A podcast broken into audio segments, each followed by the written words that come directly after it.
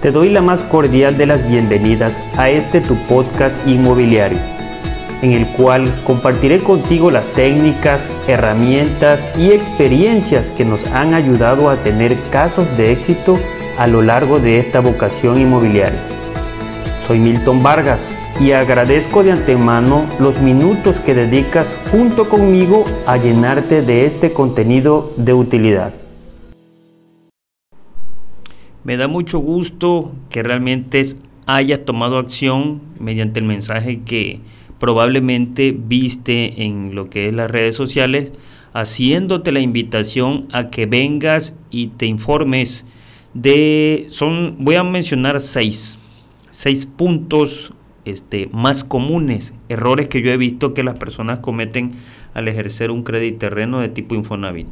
Pero antes de comenzar, te voy a externar la invitación que vayas, actives la campanita, sigas, te suscribas a este canal de podcast, dependiendo por cuál plataforma lo estés mirando, perdón, lo estés escuchando. Esa es la invitación que yo traigo en estos momentos para ti. Eh, yo la verdad que este, voy a trabajar en esta parte de ir creciendo esta plataforma de podcast y recuerda que tal vez tú no tengas el tiempo necesario de estar viendo los videos, de estar viendo el feed del Facebook. Y aquí, por ejemplo, en lo que es el, podcast, están los temas de manera ordenada. Y entonces este es el tema del día de hoy. Y es que te voy a platicar por qué razón siempre este, es bueno informarse antes documentarse antes de, lo que vayas a realizar, de lo que vayas a hacer, porque después los errores pues sí tienen solución, de que tienen su solución a tiempo lo tienen, pero lo pagas con tiempo, lo pagas con dinero, eh, esas son las dos principales formas de, de cómo lo vas a pagar. Recuerda como lo dijo en la introducción al inicio, yo soy Milton Vargas, radico en Cunduacán, Tabasco. Y en este espacio les ayudamos a solucionar sus problemas. Recuerda que aquí nos estamos enfocando a ti, eh, a, lo que es tu posición, lo que probablemente ya te haya pasado. Igual algún tema que escuches en esta plataforma es algo que ya te sucedió o algo le, similar le sucedió a un amigo, a un compañero, te lo platicó. Y esa es la intención, eh, ahorrarte la mayor parte de los problemas posibles en temas relacionados al sector inmobiliario. Enfoque, Infonavit, Fobiste, bancarios, eh, de todo, de todo el sector inmobiliario en lo general. Vamos a comenzar este, lo que son las etapas de los errores más comunes al ejercer un crédito terreno de tipo Infonavit. Vamos comenzando con el punto número uno. Algo que veo que las personas hacen. Ah, y, te platicaba. Aquí, por ejemplo, en lo que es nuestra zona Cunduacán, es un poco complicado ejercer un crédito terreno. La verdad, no lo vean como algo fácil. Eh, a veces yo veo que, que las personas lo ven muy fácil, sobre todo porque no necesitas los mismos puntos que vas a ocupar, por ejemplo, para ejercer un crédito de vivienda.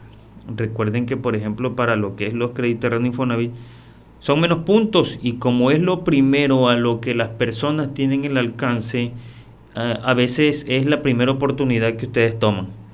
Pero también tengan de antemano de que, por ejemplo, si ustedes ocupan ese crédito terreno y posteriormente quisieran ocupar, por ejemplo, para vivienda, eh, tengan en cuenta que primero tendrán que pagar el crédito terreno es probable que les vaya a consumir lo que llevan en su subcuenta de vivienda y tengan que comenzar de cero. Punto número uno. Cerrar el precio de manera anticipada. A veces las emociones le ganan. Y les digo a las dos personas. El que tiene el terreno le gana porque necesita el dinero, va a invertir en otro lugar, se va a comprar un vehículo, tiene alguna enfermedad severa y necesitan el dinero. Necesitan moverlo, este, necesitan eh, tal vez eh, algún X y razón, ¿no? Muchísimas alternativas hay Y, y las personas, los acreditados, como saben que lo que es el crédito terreno es muy escaso, por ejemplo, aquí nosotros tenemos listas de espera. Pero les vuelvo a repetir que en nuestro pueblo de Cunduacán es muy, es muy complicado poder ayudar a las personas a encontrar un crédito terreno. Contaditos con los dedos de la mano, imagínense así. Y si yo me enfocara, que ahorita no me estoy enfocando, a un este, constructor o desarrollador que se encargara de vender exclusivamente terrenos para la, la opción de precisamente de estas del crédito terreno, pues sí, hay que tener lo que es la protocolización, pagar sus impuestos sobre la renta correspondientes y la verdad que lo hay de todo, pero a veces este, lo que es la parte de, de construcción no deduce bien sus impuestos y todo eso y le puede venir a impactar un ISR elevado si no se asesora de manera anticipada. Entonces, retomando el punto número uno, cerrar el precio de manera anticipada, es que no investigas nada antes. Simplemente vas y, te gana la emoción y, y, dices, sí, a ver, ¿dónde firmo? ¿Dónde te aparto? ¿Con cuánto te engancho? y ya estás dando un apartado, quizá no por mucho, ¿verdad? Pero un apartado compromiso, 10 mil, 15 mil, 20 mil, 30 mil, dependiendo la inversión del predio que tú vayas a adquirir, este, ya lo estás cerrando. Y dejas para después lo que debería hacer al principio. Incluso no sabes tal vez eh, el checklist de documentos que se te va a solicitar no sabes los requisitos mínimos, claro que tú sabrás que el requisito mínimo es su escritura, pero más allá de la escritura hay otros documentos muy complejos que no los obtienes tan fácilmente. Te voy a platicar la historia que me sucedió hoy, hoy precisamente, con un cliente que tiene un terreno céntrico, y, pero ese terreno céntrico tiene una construcción, fíjate y se le dijo, ahorita por ejemplo hablando con el vendedor, con los vendedores, se les dice, se les menciona de manera anticipada qué es lo que deben de tener a la mano para cuando el comprador llegue y a veces no lo hacen. Lo dejan al momento. Ese es otro detalle. Sugerencia, nunca cierres un precio antes. Nunca ofertes antes. Tú simplemente, este, dependiendo quién esté escuchando este, esta plática, si el vendedor o el acreditado, primero pregunta, pregunta, toma nota, preguntas, tomas notas y posteriormente este, continúas esa plática de primero tienes que investigar los, las inversiones que tú tienes que hacer, que algunos le llaman gasto. Una escritura es una inversión para que tú puedas adquirir un patrimonio. Unas personas dicen que una escritura es un gasto por adquirir una propiedad. Entonces eso ya es, parte esencial en este producto. Entonces, nunca cierres un precio de manera anticipada. Punto número 2. Creer que cualquier zona es aceptada. A veces eh, te enfocas en terrenos que son más amplios, a las afueras de las zonas urbanizadas, y si te vuelve a suceder lo del primer punto, donde cierras un precio y para rematar das un anticipo que pues me imagino que tal vez lo vas a dar con algún convenio de promesa de compra o será de las personas confiadas que simple y sencillamente transfiere 5 mil pesos, 10 mil pesos para amarrar la palabra. Entonces eso no te lo recomiendo. Eh, negativo, negativo que ese terreno va a proceder en cualquier zona. Entiendo y la verdad que el Infonavit yo tal vez piense que, esté mal, pero el Infonavit no te presta en las zonas rurales, en espacios muy alejados de lo que son las zonas de consolidación urbana, que son, por ejemplo, eh, aquellas que cuentan con todos los servicios. Y lo que es el punto número 3 viene de la mano del punto número 2. Este punto número 2, creer que cualquier zona es aceptada. Enfócate en sí, en zonas céntricas, urbanas, que veas que tengan todos los servicios. Y aquí viene el 3, creer que cualquier terreno es apropiado. Aquí es donde el evaluador va a darte una sugerencia, pero hasta eso. Si tú de manera particular tal vez le pides la, sugerencia a un evaluador eh, que esté en la lista de los evaluadores aceptados por el Infonavit, a veces ellos ya te están solicitando los viáticos para ir al terreno. Y si el evaluador tiene tiempo, este, tal vez te pida las imágenes, las ubicaciones. Pero va el evaluador y te pide las coordenadas, va el evaluador y te pide la ubicación en Google Maps y, y tal vez tú te estén hablando en chino. No sepas ni de qué te está hablando. ¿Por qué? Porque algunas personas utilizan mucho tecnicismo que no es apropiado para ustedes, el consumidor final, que la verdad pues no lo va a comprender. Algunos tal vez sí, sepan enviar a ubicación. Por ejemplo, yo a veces le digo, oiga, ¿sabe qué? Envíeme la ubicación. Ah, sí, déjeme que yo vaya al terreno al fin de semana y se la envío. Cuando hoy en día no hay necesidad de moverse.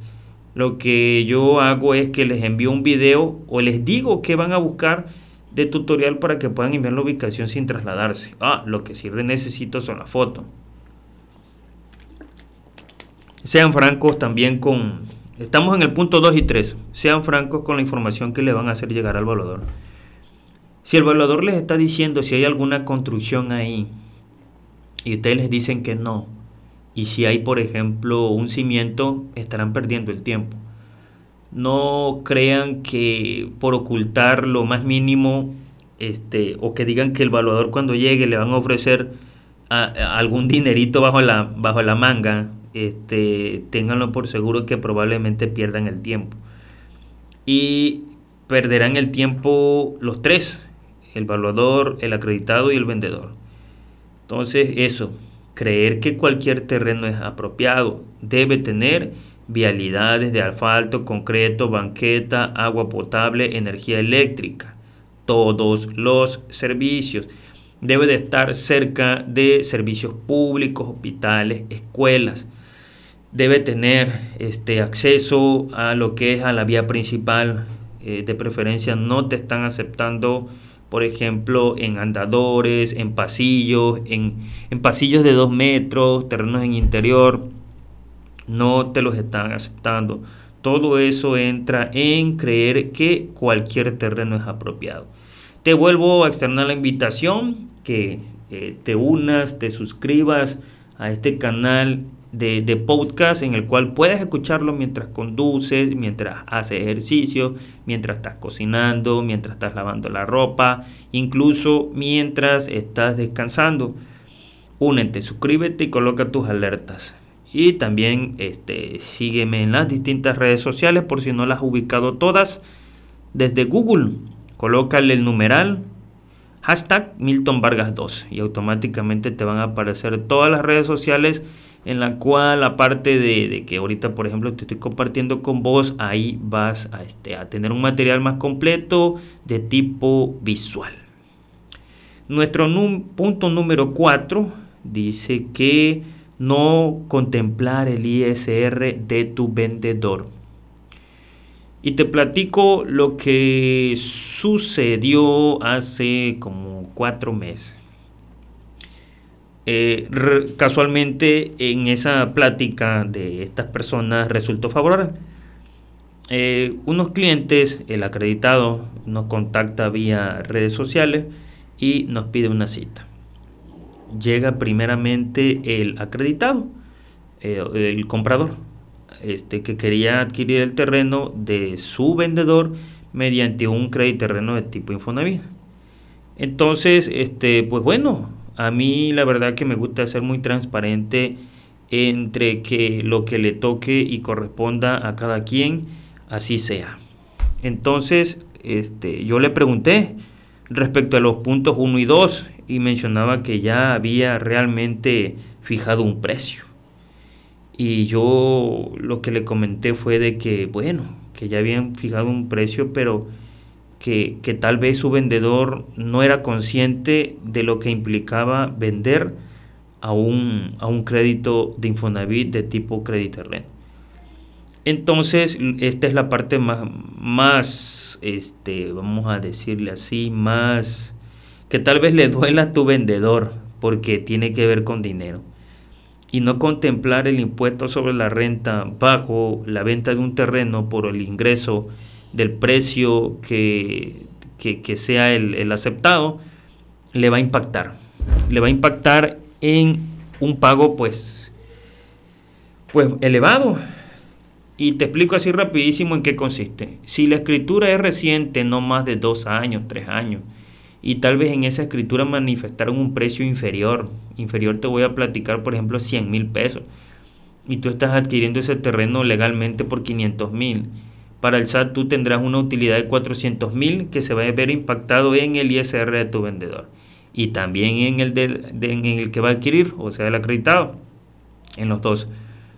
Pero la parte que el vendedor no sabe es que le vas a cobrar un impuesto elevado Recordemos que en los tiempos pasados los notarios te ayudaban a manifestar en la escritura un precio mínimo para que precisamente tu impuesto sobre la renta fuera mínimo y no se elevara. Entonces ahora viene a rematar esa, ese ahorro que tuviste en ese tiempo. Bueno, eso es para, para que lo tomes demasiadamente en cuenta de que tu vendedor paga impuestos sobre la renta, lo va a pagar. Y eso seguramente no lo sabe.